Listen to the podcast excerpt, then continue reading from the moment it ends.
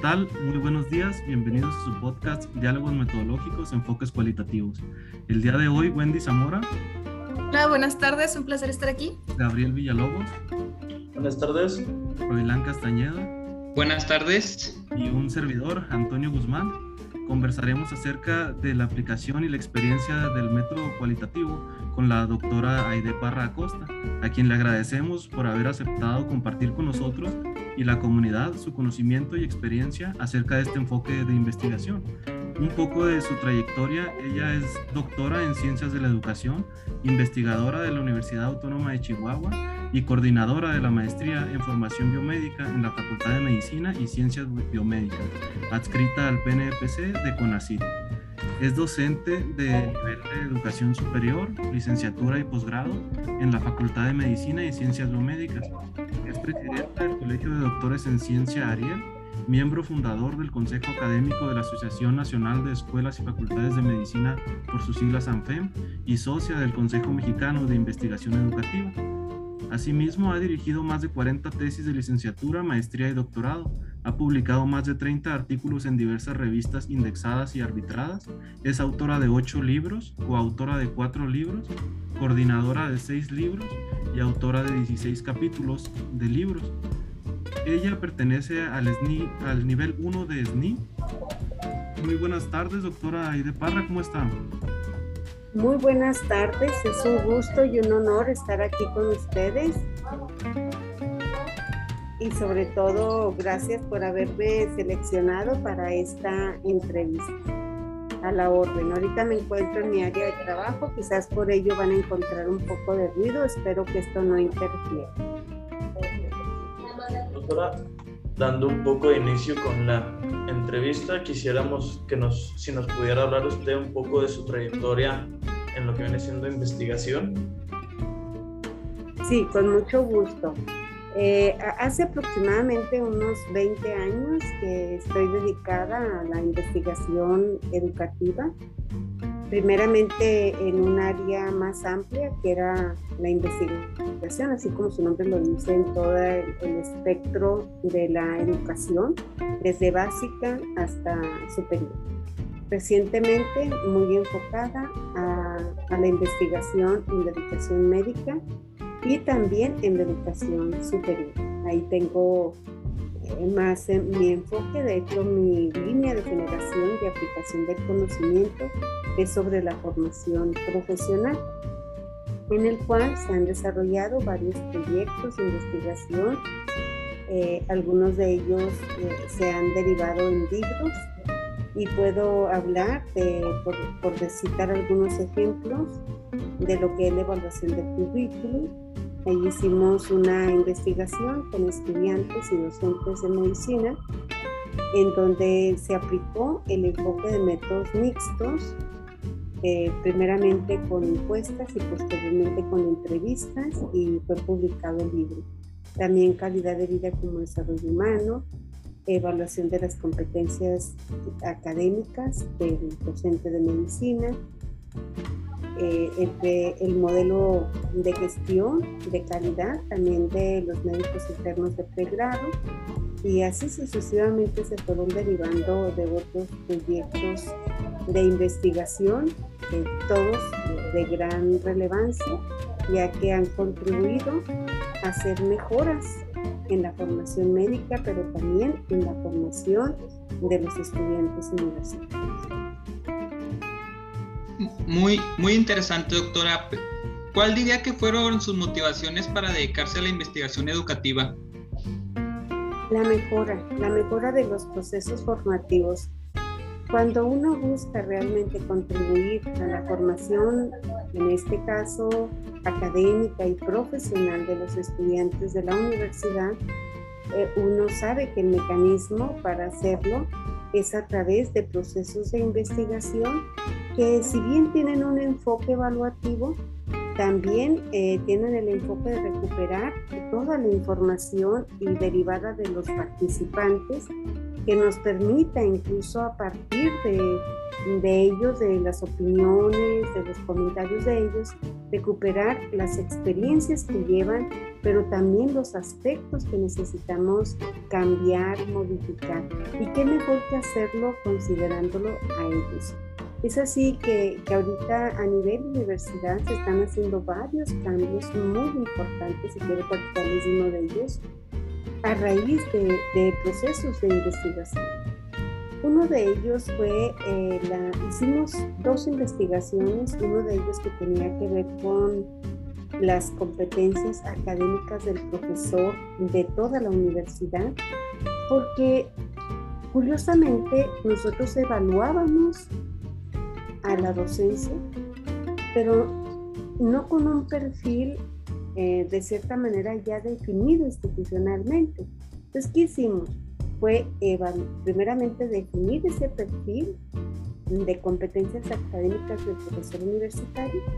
Una vez que tuvimos el perfil, nos dimos a la tarea de hacer una meta evaluación de la docencia, que eso también es muy interesante, porque ya con esta meta evaluación de la docencia que se hizo también a través de métodos mixtos, hicimos grupos de enfoque, entrevistas individuales, grupos de discusión y también encuestas, y esto nos permitió generar un nuevo sistema de evaluación de la docencia el cual ahorita ya está operando a nivel universidad, pero este nuevo sistema de evaluación de la docencia ya incorpora el nuevo perfil académico de los profesores universitarios. Entonces, una investigación que no ayuda o no contribuye a resolver un problema o a innovar los procesos académicos no tiene sentido, no tiene razón de ser.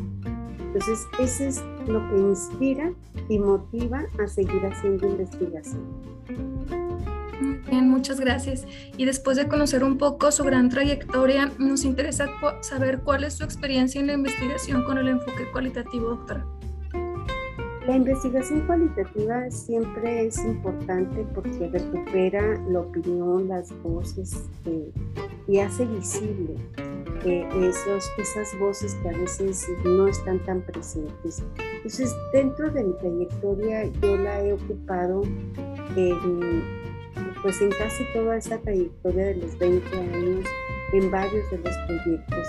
Pero esto responde también a la naturaleza del proyecto cuando yo quiero, por ejemplo, eh, que hemos hecho también evaluaciones a nuestro modelo institucional de la UAS y quiero recuperar eh, las voces de ellos, las opiniones, bueno, ahí se aplica con el enfoque de métodos mixtos, ya que nuestra población es muy amplia y como ustedes saben, la investigación cualitativa aplica para grupos pequeños y, y sobre todo eh, y aplica los resultados, pues tiene que aplicarse a esa, a esa población o a esos participantes clave.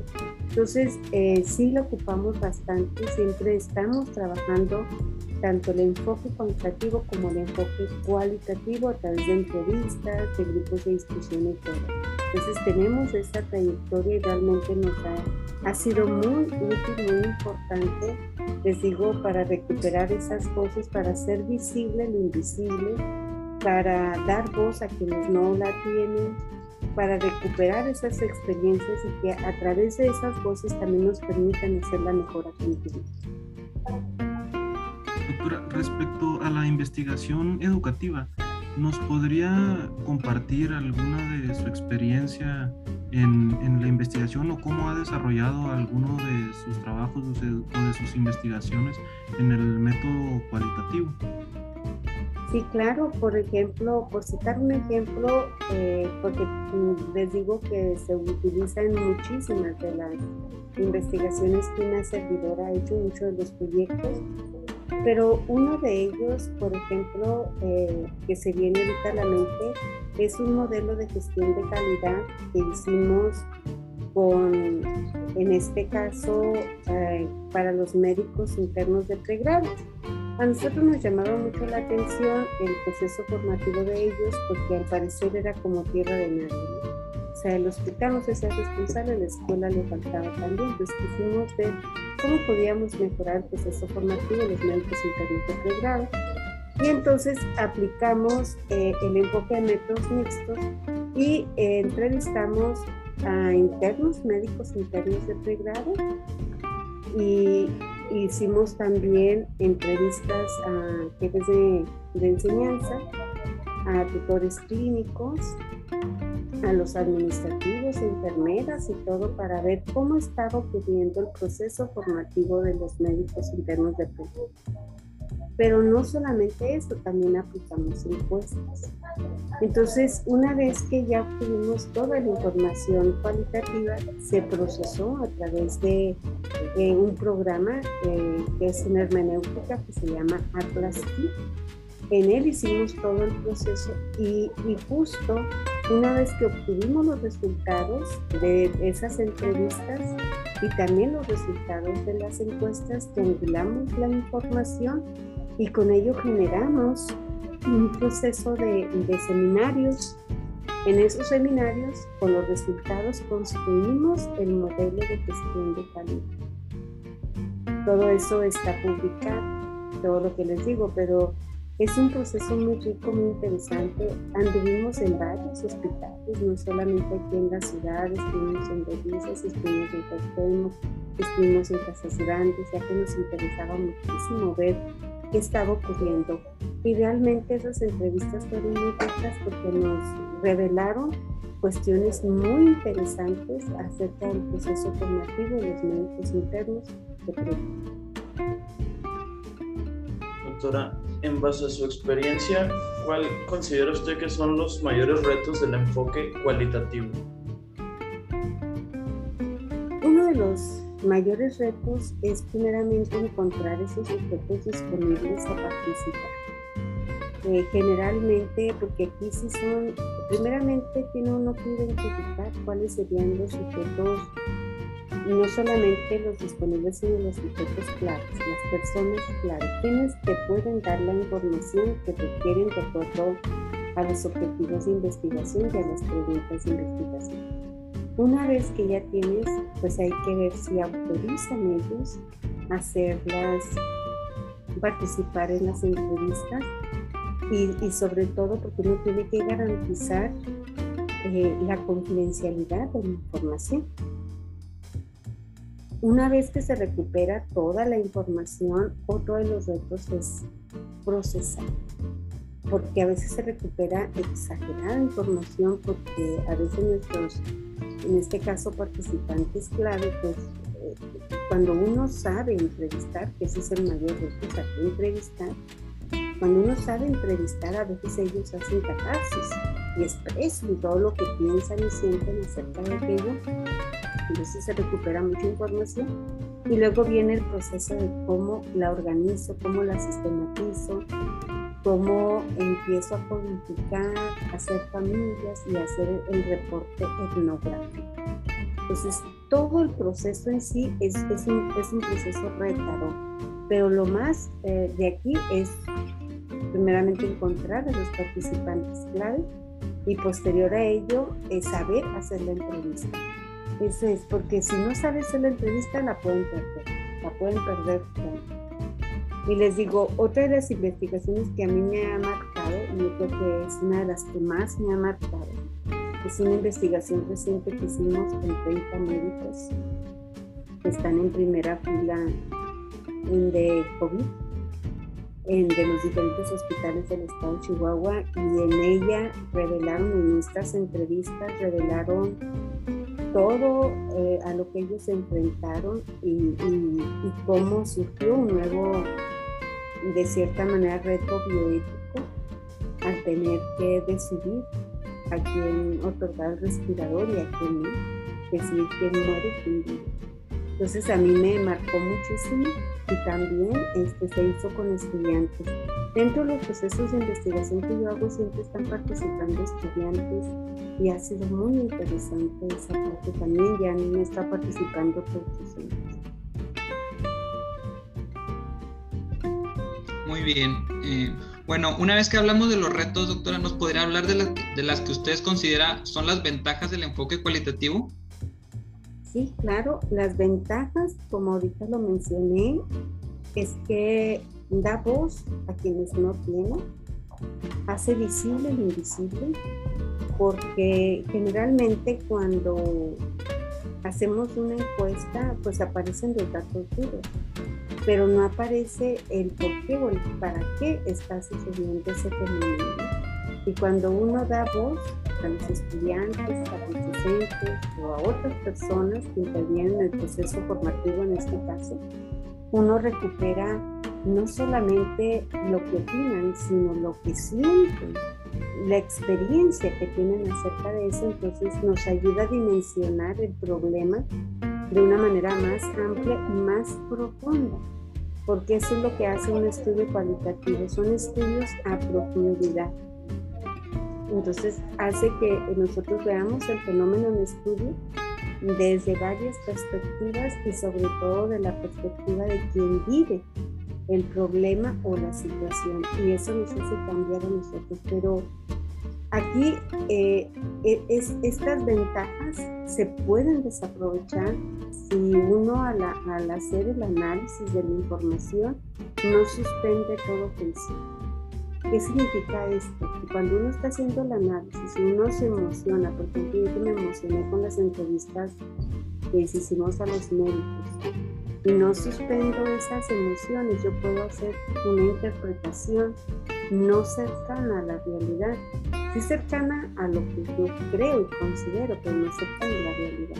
Entonces aquí eso es algo muy importante que tenemos que ver, que es una ventaja el recuperar las cosas y sobre todo la textualidad, lo que dicen y cómo lo dicen, pero uno tiene que saberlo analizar para no eh, o sea, no hacer juicios a priori, sino hacer juicios a partir de la información recuperada y por supuesto de los fundamentos teóricos, del marco teórico que nos ayude a analizar.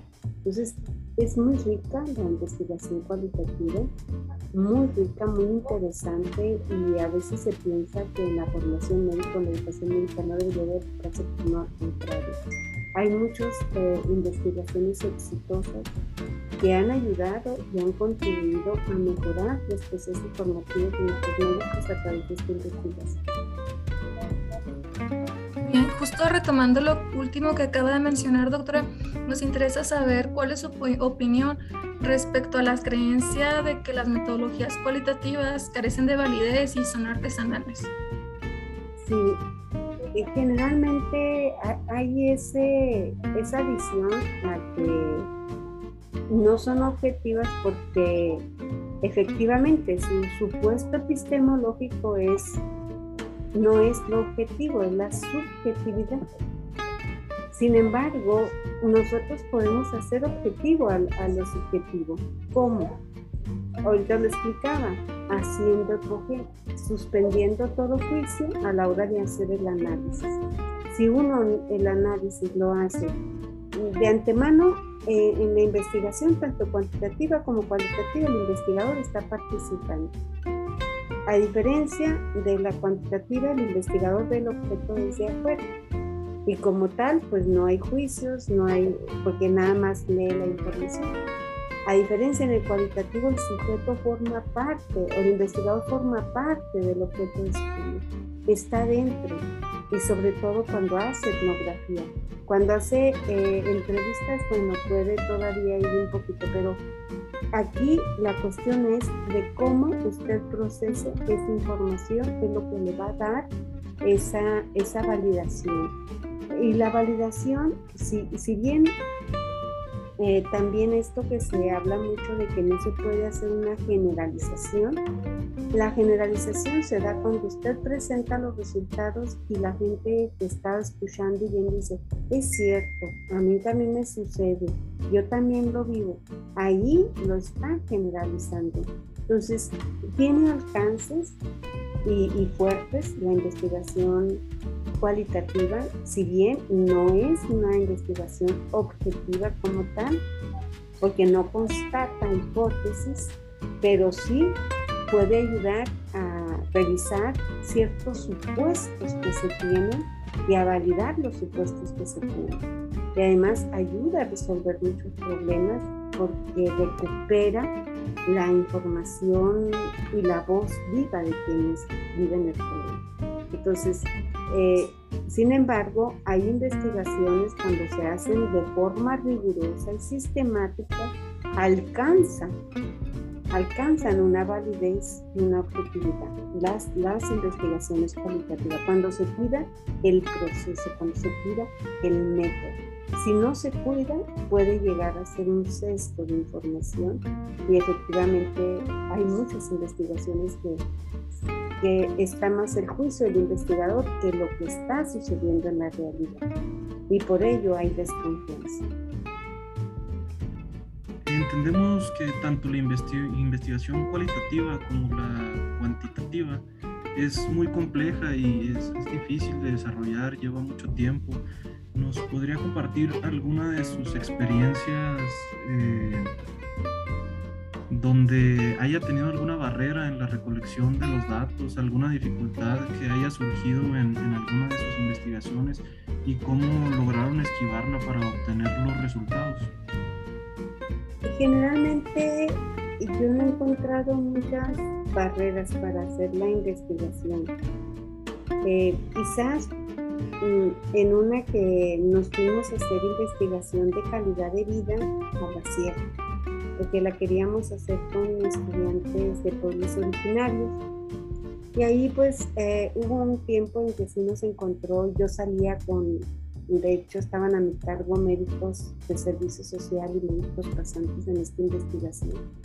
Y nos íbamos también otros médicos ahí de la facultad, incluso el secretario de investigación y posgrado y otros investigadores no nos íbamos a la sierra por varios días para hacer historias clínicas a los niños y ahí mismo hacer entrevistas a los padres, a los niños para, para conocer no solamente su estado de salud, sino también conocer cómo esto podría estar incidiendo en el, en el proceso formativo, en el desarrollo de sus competencias para la vida. Y lo difícil aquí fue eh, pues que no siempre teníamos los recursos para ir a la sierra y luego que se vino la violencia muy fuerte y tuvimos que suspender. Tuvimos que suspender porque estábamos en riesgo. Siempre que llegábamos a las comunidades, eh, a veces nos escuchaba, eh, nos tocaba escuchar balazos, nos tocaba también ver pasar a los sicarios con las armas y nosotros ahí en las escuelas y las maestras todas preocupadas y salir corriendo y bueno, pero fueron experiencias que cuando uno quiere llegar a, a, donde tiene que llegar, ¿no? Nos tocaron años pacíficos, duramos varios años haciendo investigación y después ahí esa es una de las que más he encontrado barreras. Ahora recientemente con lo de los médicos también un poquito porque estaban muy ocupados muy ocupados por atender precisamente a los pacientes COVID y encontrar el tiempo, porque una de las cosas también retadoras es que la entrevista se tiene que hacer en un tiempo eh, donde la, persona pues pueda y para que pueda darlo de manera libre, a gusto, tranquilo, porque también eso puede llegar a, ser, a, afectar las respuestas que entonces, en esas dos ocasiones creo que hemos tenido dificultad, en las otras mm, no hemos tenido porque la gente se ha prestado, ha estado lista para participar. Doctora, en un contexto nacional, hablando ya en sí de México, ¿cómo considera que se encuentra la educación, la, bueno, la investigación en educación aquí en México? La investigación en la educación. Eh, es muy alta. Ahorita existe un, Consejo Mexicano de Investigación Educativa, el COMIE se llama, que alberga, yo creo que más de 300 investigadores educativos de distintas eh, instituciones, universidades, escuelas normales, que están dedicados y enfocados en eso. Y aquí en el estado de Chihuahua existe una red de investigadores eh, y precisamente también esa misma red pertenece un poco, algunos de ellos pertenecemos somos eh, integrantes del Consejo Mexicano para la Investigación Educativa. Se ha estado extendiendo demasiado, sin embargo, las universidades eh, cuentan con, con pocos, eh, en este caso, cuerpos académicos que se dediquen a la investigación educativa. Aquí en la UAS yo creo que sin mucho habrá unos tres o cuatro cuerpos académicos. Estamos hablando de unos de 12 a 20 investigadores en total o sea, son pocos realmente para todos. Generalmente, sin embargo, esto debería de haber en cada unidad académica, en cada facultad, en cada escuela debería de estar, porque como decíamos al inicio, eh, si no se investiga, este, no tendremos elementos para la mejora continua. Y si queremos estar mejorando la formación de, de los estudiantes, de, de, todos los profesionistas, necesitamos estar haciendo investigación educativa. Incluso en el área de la formación médica, ahorita todos los médicos, sin excepción, deben de estar formados bajo el enfoque de la medicina académica. La medicina académica implica la investigación, la docencia y el servicio. Y dentro de la investigación no es solamente en el área disciplinar, también sería en el área educativa. Doctora, entendemos que la, la pandemia COVID-19 ha sido un parteaguas entre la educación tradicional y, la educación moderna, o llámese educación virtual. ¿Cómo considera que, que, esto ha impactado la educación virtual en, los estudiantes de la Facultad de Medicina o en, en, los médicos residentes donde usted está haciendo o desarrollando investigaciones? Sí nos afectó y, en gran medida, sobre todo para la formación clínica si bien la formación básica fue de cierta manera resuelta a través del uso de plataformas, de la educación a distancia, la educación en línea a través de Zoom, pero no así la educación, la formación clínica. La formación clínica sí fue un problema fuerte que no está del todo superado.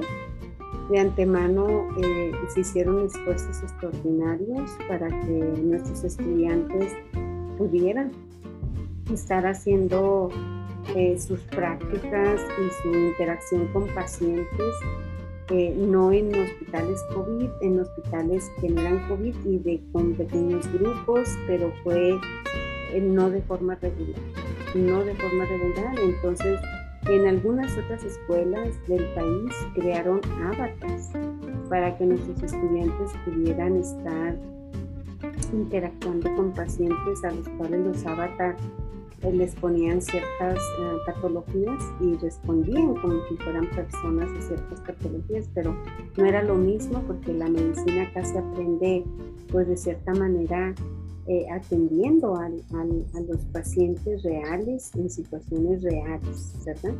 Sin embargo, el enfoque ahorita que tenemos a nivel nacional de la medicina es eh, que tenemos que formar nuestros médicos en el APS, que es la atención primaria de salud. Y ahí implica no solamente trabajar con el individuo enfermo, sino también con el individuo sano.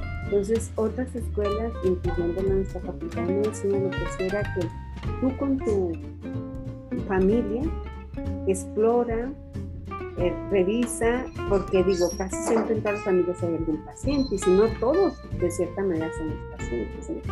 Entonces, para prevenir, para diagnosticar y hacer, entonces, sí hubo diferentes estrategias que se dieron, sin embargo, como la formación médica requiere hacerse en el lugar de práctica, sí ha tenido costos, no graves, pero sí ha tenido costos importantes.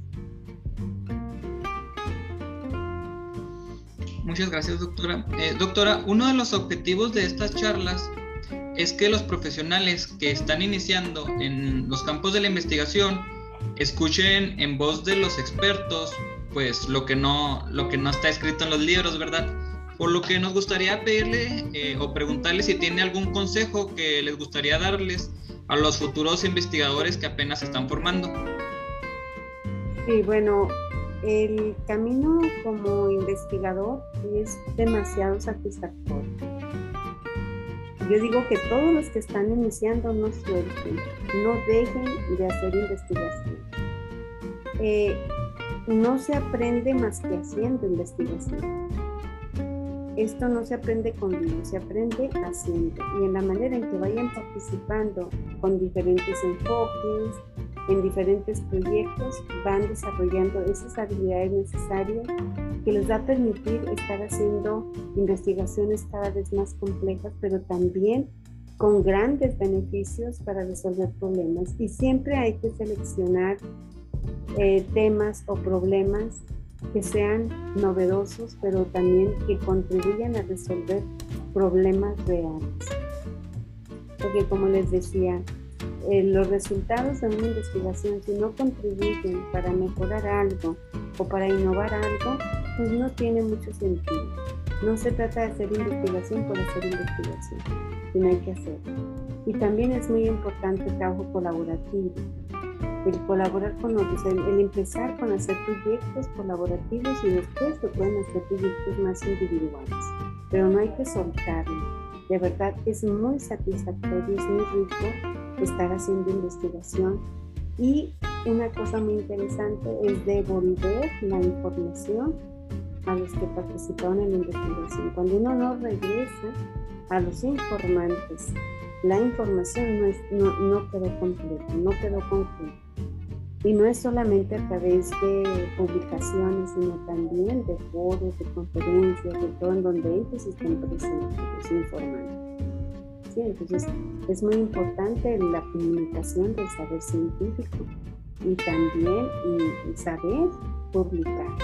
Porque una investigación que se hace y se guardan los resultados también es un tiempo perdido. ¿Sí? Entonces, hay que investigar, hay que publicar, hay que dar a conocer, hay que transformar y ayudar a los tomadores de decisiones también a mejorar situaciones a través de la investigación, porque hay que recordar que la investigación por sí sola no transforma nada. Sin embargo, aporta información importante que puede contribuir a resolver problemas o a innovar. Yo creo que también es importante no solo ser consumidor de información, futuros investigadores también sean creadores de, información novedosa y que ayude a cerrar los vacíos de información existentes. Así es, las investigaciones nos ayudan a generar nueva información, nuevo conocimiento para justo lo que usted menciona, Antonio, para poder este, llenar vacíos de información que contribuyan, por supuesto, a solucionar problemas. Y, la de, verdad que el, conocimiento que se genera, el nuevo conocimiento que se genera, siempre eh, va a ser más, de cierta manera, útil cuando se deriva de un proceso de investigación a que solo se gestione el conocimiento, que es otra de las cosas que se pueden estar haciendo. ¿sí? A través de la consulta, de otras investigaciones, se puede generar conocimiento, pero es más rico cuando uno hace este trabajo empírico. Bueno, pues muchas Doctora, eh, una última pregunta, compañero.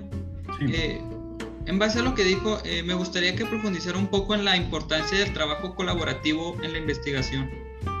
Sí, eh, generalmente los investigadores no están solos, siempre están trabajando con otros investigadores. Incluso es muy interesante crear redes entre investigadores. Y puede ser que ustedes mismos, no sabemos el destino que tengan cada uno de ustedes de acuerdo al camino que elijan. Sin embargo, los puede unir la investigación y los puede unir sobre temas específicos. Entonces las investigaciones también tenemos que dejar que sean domésticas y hacerlas que sean investigaciones de más eh, alcance. ¿Cuáles son las investigaciones domésticas? Las que se hacen eh, para un centro específico y nada más. Se pueden hacer investigaciones cualitativas también multicéntricas que tomen de diferentes centros educativos eh, eh, estableciendo estas redes. Entonces es muy importante establecer redes de colaboración entre investigadores que los una a la investigación sobre temas importantes y lo pueden hacer desde diferentes instancias. Entonces yo los invito de verdad a que ya que, eh, que tienen esta maestría, que están haciendo y que ya conocieron el enfoque cualitativo, bueno, pues que lo apliquen, que lo desarrollen y que, que, sigan, que sigan, porque cuando uno conoce y sabe cómo hacer investigación, uno sabe que ya no lo puede soltar. Y donde quiera que estén, siempre la investigación va a ser importante. Pues muchísimas gracias, doctora. Fue una plática muy enriquecedora. Le agradecemos por su tiempo y por compartir esas experiencias y el conocimiento con la comunidad. Esperemos y, y próximamente podamos continuar con alguna otra entrevista en este podcast a toda la comunidad. Nos vemos en el siguiente podcast. Si desean algún tema en específico, por favor déjenoslo en los comentarios y con gusto los atenderemos. Muchas gracias. Gracias a ustedes. Fue un honor. Hasta luego. Gracias. Hasta luego.